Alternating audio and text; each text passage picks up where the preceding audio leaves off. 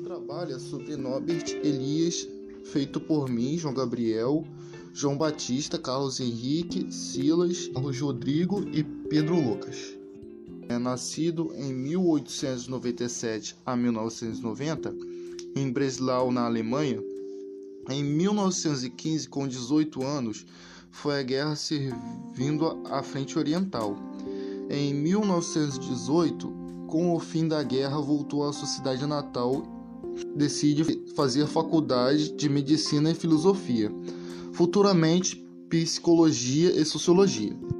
Então, eu sou João Batista e eu vou falar um pouco sobre o tempo que ele passou na Universidade de Heidelberg.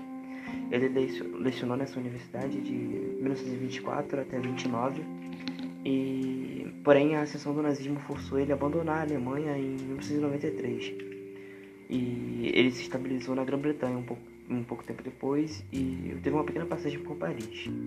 Depois ele voltou a lecionar no fim da Segunda Guerra Mundial e aceitou os convites da Universidade de Leicester, 1954 a 62, mais ou menos o tempo que ele ficou em Leicester, e da Universidade de Gana também, que ele ficou um pouco depois de terminar de Leicester, até 64.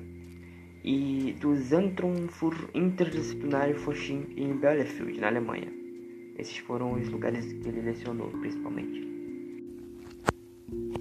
O objetivo de Elias na obra é compreender a lógica da configuração social e das relações da interdependência que se tem em uma cidade do sul da Inglaterra, de nome fictício em sua obra. Violência, discriminação e exclusão social são características que se dependem da análise social realizada. Dividiram a cidade em três zonas. Na zona 1 habitavam as pessoas mais privilegiadas economicamente, cuja ascensão social permitiu que elas mudassem para a área de classe média da cidade, deixando assim a zona 2. Nas zonas 2 e 3 residiam os operários de fábricas locais. Os habitantes da Zona 2 e 3 não haviam nenhuma diferença, nem econômica, de direitos, liberdade, educação ou qualquer outro fator social. Mas os integrantes da Zona 2, território mais antigo, consideravam-se superiores aos demais pelo fato de habitarem o local há mais tempo. Fato é que essa configuração social mostrará sua influência em inúmeros aspectos da vida daqueles grupos tais como em sua organização familiar, índices de criminalidade, relação entre os vizinhos e entre outros.